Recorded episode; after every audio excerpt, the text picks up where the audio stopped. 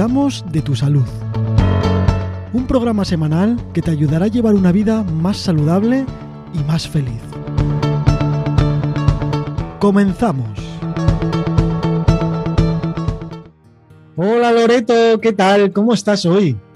Hola Manu, muy bien, encantada de estar otro día más contigo. Otro día más, otro día más aprendiendo, otro día más enseñando en tu caso. Y a ver qué pasa hoy. ¿Hoy de qué vamos a hablar? Hoy vamos a hablar de la caída del pelo. Esa gran preocupación que tenemos pues casi todos los seres humanos. Y especialmente en esta época del año, en otoño, que se cae con mayor intensidad. Sí, me hace muchísima gracia el título que hemos puesto los dos, tanto en tu post como en este programa, Se te cae el pelo. Sí, porque el pelo se nos cae siempre. La única diferencia es si es una caída normal o no. Bueno, pues vamos a hablar un poquito de esta caída de pelo que también nos tiene así un poco eh, en, vela a mucha gente a medida que cumplimos años, porque, bueno, no es mi caso, yo siempre tuve el pelo igual, pero la preocupación esta de que se nos caiga el pelo eh, nos pasa a todos, ¿no?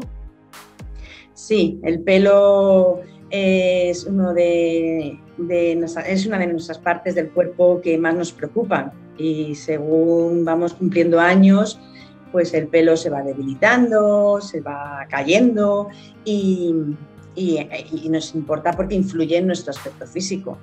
Claro, o sea, eh, llega un momento hoy en día en la que primero se depilaban las mujeres, ahora se depilan las mujeres y los hombres, pero el pelo de la cabeza eh, no, o sea, es algo como muy, ¿no? Sí, el pelo de la, de la cabeza ese le queremos mantener, ese no, no, nos lo queremos quitar. Y las personas que se afeitan es pues porque ya tienen una pérdida importante y prefieren estar sin nada de pelo que a trozos. Sí, sí que es verdad. Yo personalmente, eh, a mí me daría igual con pelo que sin pelo, yo no... Me da igual que no tener pelo en la cabeza que sí, porque al final la persona es la persona y bueno, pues eh, tampoco pasa nada porque estés calvo o calva, ¿no? Bueno, esa idea las mujeres no la podemos compartir. las mujeres eh, damos mucha importancia al pelo y, todavía, todavía no estamos mentalizadas para ir sin él. Bueno, evolucionaremos todos juntos hacia. Porque realmente yo no sé si. Yo creo que el ser humano evoluciona a tener cada vez menos pelo, ¿no? Pues no lo sé, Manu. Lo que sí se ve es que cada vez hay más casos de alopecia, pero hay una causa. O sea, hay, hay causas eh, que producen esa alopecia y que se puede evitar, se puede frenar. Bueno, vamos a empezar desde el principio y vamos a hablar un poquito de esas fases o ciclos del pelo. A ver, ¿cómo es? ¿Cómo funciona? Sí, el pelo tiene tres fases y eh, al cabo de esas tres fases se termina cayendo. ¿Qué pasa en otoño? ¿Por qué en otoño se cae más el pelo? porque se produce una renovación fisiológica, natural. Al igual que se caen las hojas, pues es una época en la que se nos cae también el pelo, porque le corresponde. La primera fase que tiene el pelo es la de crecimiento, que es la que más dura. Puede durar de 2 a 6, 7 años. Eh, el 80, del 80 al 90% del pelo se encuentra en esta fase y es una fase en la que el pelo está fuerte, sano y va creciendo. La longitud del pelo dependerá de esos años en los que se mantenga esta fase de crecimiento. La segunda fase es una fase de transición, que dura de 3 a 6 meses. Y en esta fase el pelo se va desprendiendo poco a poco, muy lentamente, de la raíz. Ya no hay crecimiento. Y la última fase es la fase de, reposo. Ese pelo que se ha ido desprendiendo de la raíz pues está ahí en reposo y tarda unos 3 a 4 meses en caerse. Entonces, eh, la fase de caída coincide con el otoño, porque es en la primavera cuando termina la fase de transición. La fase en la que el, pelo eh, va desprendiéndose de la raíz. Pasan tres o cuatro meses, llega el otoño y se produce la fase de caída, en esos tres o cuatro meses el pelo no recibe nutrientes, es un pelo muerto. Y ese es el pelo que vemos que se nos cae a diario. A diario se nos caen pues de 35 a 100 pelos y eso es normal. Cuando nos cepillamos, ese pelo que vamos teniendo en el cepillo es este, el que está ya en fase de, de reposo, de caída. Bueno, y sabiendo todo esto, ¿cómo detectamos la alopecia? ¿Cómo detectamos esa, esa caída de pelo? Pues una, manera de detectar eh, que el pelo se cae más de lo normal es cuando observas que después de final de año se te sigue cayendo el pelo. Porque esta fase de caída de, en el otoño dura hasta finales de año. Si después de finales de año el pelo se sigue cayendo y es algo eh, una cantidad de pelo mayor a esos 35 a 100 pelos diarios, que es normal, ahí se puede sospechar que pueda haber algún tipo de alopecia, porque hay más de 100 tipos de alopecia. Entonces es importante que si vemos que se nos caen más de, esos pelos, de esa cantidad de pelo, de 100 pelos al día, y ha pasado ya el otoño, mm, es mm, uno de los signos que nos puede indicar que puede haber un problema de alopecia. En ese caso hay que acudir a un médico especialista, un dermatólogo, que haga un diagnóstico correcto, porque como existen más de 100 tipos de alopecia, es muy importante que diagnostique qué tipo de alopecia hay para poner un tratamiento correcto. Bueno, y ahora llegamos a la situación de siempre, prevenir. ¿Cómo prevenimos la alopecia? La alopecia se puede prevenir pues con una vida saludable, la que hablamos en casi todos los capítulos. Una alimentación con una dieta saludable, ejercicio físico, dormir bien, eh, descansar. Y te puedes ayudar también de complementos o suplementos nutricionales, de vitaminas y minerales, que hace que el, pelo se mantenga más fuerte y, y esté más brillante. También hay productos, champús o lociones que ayudan a, a que el pelo esté mejor. Y, luego para prevenir también hay tratamientos farmacológicos. Eh, vamos a hablar de, algo también que en este caso, en este tema, existe muy a menudo, ¿no? Son esos mitos y bulos sobre la caída de pelo. Sí, mitos que hemos oído desde pequeños, ¿no? Uno de ellos es eh, que lavarse el pelo a diario hace que se caiga pues no es verdad. No, al revés, eh, lavarse el pelo a diario puede hacer que eh, lleva a, que se elimine la suciedad, el sebo, eh, la descamación y que ese folículo piloso esté limpio y más sano. Mm. otro mito es que cepillarse fuerte el cabello lo arranca y hace que se te caiga. También es falso, los dermatólogos han, visto que este mito está muy extendido y han querido transmitir que la gente no se preocupe y que se cepille. La Asociación Española de Dermatología y de Neurología eh, comunica que es muy difícil que con el cepillado se arranquen los pelos porque la raíz está muy profunda. El pelo que vemos en el cepillado es el pelo muerto, el que ya está en fase de reposo y hay que eliminar. Mm. Otro mito más es que las gominas, las lacas, los tintes o incluso algunos champús pueden hacer que se caiga el pelo. Y, y, el último mito que mencionamos es el de que cortar el pelo hace que el pelo salga más fuerte y crezca más pues tampoco es cierto. Por cortar el pelo no va a salir más pelo. Ahí dentro de esto de cortar el pelo siempre se oye, ¿no? Lo de cuando un chico o una chica se depila, sobre todo en la zona de las axilas o las zonas íntimas, de que el pelo va a salir más fuerte o que eso no es cierto, ¿verdad?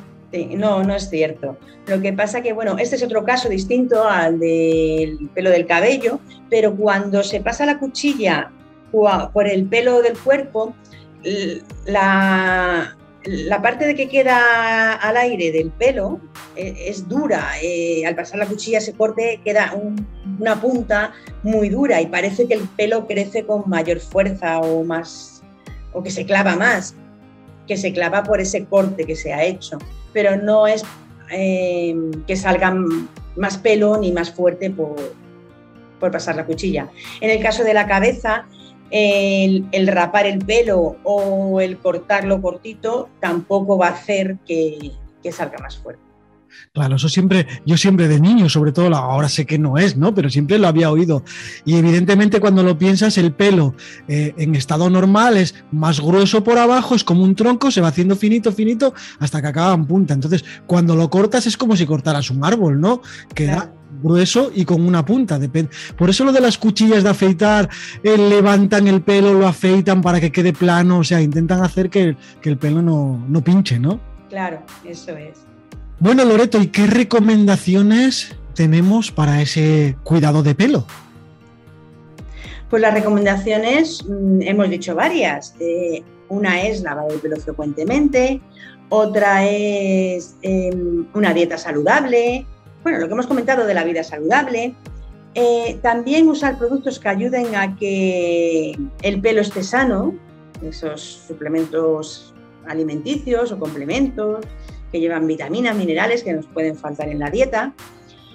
Y también hay tratamientos orales y tópicos, o sea, eh, tratamientos con vitaminas específicas y aminoácidos específicos que necesita el pelo que estarían dentro de esos complementos suplementos, pero también hay sustancias tópicas que lo llevan y que se produce a través de una absorción en el cuero cabelludo. Bueno, y si detectamos eh, que tenemos alopecia, ¿qué consejos nos puedes dar? Lo primero es eh, realizar una detección precoz, estar pendientes y cuanto antes tomar medidas porque es, es verdad que aunque hay formas de frenarlo, cuanto más avanzada esté la alopecia, más difícil es frenarlo y llegará un momento que no tenga remedio. Pero si se pilla en las primeras fases, eh, un diagnóstico correcto por el especialista puede llevar a que te pongan un tratamiento adecuado y esa alopecia se frene. Y además se pueda conseguir que se tenga un cabello más denso. Eh, la Asociación Española de Dermatología y Venerología eh, informa de que al menos el 50% de los hombres y el 25% de las mujeres tienen algún tipo de alopecia. Así que es muy importante que, se esté pendiente y que existe ese tratamiento adecuado que, puede frenarlo, que puede detener su avance y conseguir esa mejora de la densidad. El único problema que tienen estos tratamientos es que eh, los resultados se ven a largo plazo. los primeros resultados se ven a los tres o cuatro meses, con lo cual hay que tener mucha paciencia y ser muy constantes eh, en la aplicación de, este medicamento. Estos tratamientos eh, en casi todos los casos suelen ser de por vida y hay que ser perseverantes. ¿Qué pasa con muchas personas que se cansan antes? No ven resultados eh, a los dos meses, no esperan tres o cuatro meses a que haya un inicio de esa salida del pelo y lo dejan. O empiezan a ver que sale pelo y también lo dejan. Y al final dicen, este producto no vale para nada. Pues no es cierto, el problema es que eh, no se ha llevado el tratamiento de forma correcta. Sí, suele pasar muchas veces cuando los tratamientos son largos o, ocurre esto. Eh, estoy leyendo una palabra, no sé si sabré decirla, minoxidil. Explícame. Minoxidil, sí. Pues es este medicamento, que este producto que es eficaz para frenar eh, la alopecia y se ha visto ya en estudios clínicos, tiene evidencia científica. Se lleva utilizando desde hace muchísimo tiempo y no, no tenía hasta hace poco una evidencia científica. Bueno, pues ya la tiene. Se ha visto cómo estimula el crecimiento de las células de los folículos pilosos y hace que haya mayor vascularización. De esta manera llega mayor cantidad de nutrientes y el pelo crece. Pero como he comentado, este proceso es lento. Este proceso no se produce de un día para otro, ni siquiera de un mes para otro. Los primeros resultados son aproximadamente a los cuatro meses, de tres a cuatro meses, y hay que mantenerlo en el tiempo. Bueno, si no tenemos, o sea, si tenemos esa caída de pelo normal, el de la que hablas, que se nos va en el peine tal, no deberíamos preocuparnos en tomar ningún tipo de medida preventiva, ¿no? No, la caída normal de 35 a 100 pelos al día, esa podemos estar tranquilos. En otoño aumenta un poco más porque se, cae el pelo que, que dejó de crecer en la primavera y lo único que se puede hacer es, bueno, pues si no se lleva una alimentación sana y equilibrada, tomar algún suplemento eh, por temporadas que ayude a que el pelo tenga los nutrientes que necesita. Bueno, yo creo... Siempre bajo la supervisión de un especialista. Evidentemente, aquí siempre lo que decimos siempre es bajo la supervisión de un médico o especialista en el tema que, estemos, que estemos tratando. Sí, o, o, un farmacéutico. Desde la farmacia también pueden aconsejar y supervisar este tipo de, de tratamientos que son complementarios. Bueno, de todo lo que hablamos, el farmacéutico, en el caso de nuestro programa, solucionaría todos los temas como profesional, ¿no? Sí, el farmacéutico como profesional está ahí para, para aconsejar y para asesorar. Si hay algo ya mayor que pueda llevar a una patología, derivará. Bueno, Loreto, pues ha sido muy interesante. No sé si se nos caerá el pelo o no, pero ha sido un programa muy interesante. ¿Cómo podemos ponernos en contacto contigo para cualquier sugerencia o duda? A través de mi web loretoserrano.com y de mi blog consejoysalud.es. Bueno, pues no dejo de repetirlo, ha sido un verdadero placer tenerte aquí con nosotros, como siempre, semana a semana. Y nada, hasta el próximo programa. El placer es mío, Manu, ya lo sabes. Hasta el próximo programa.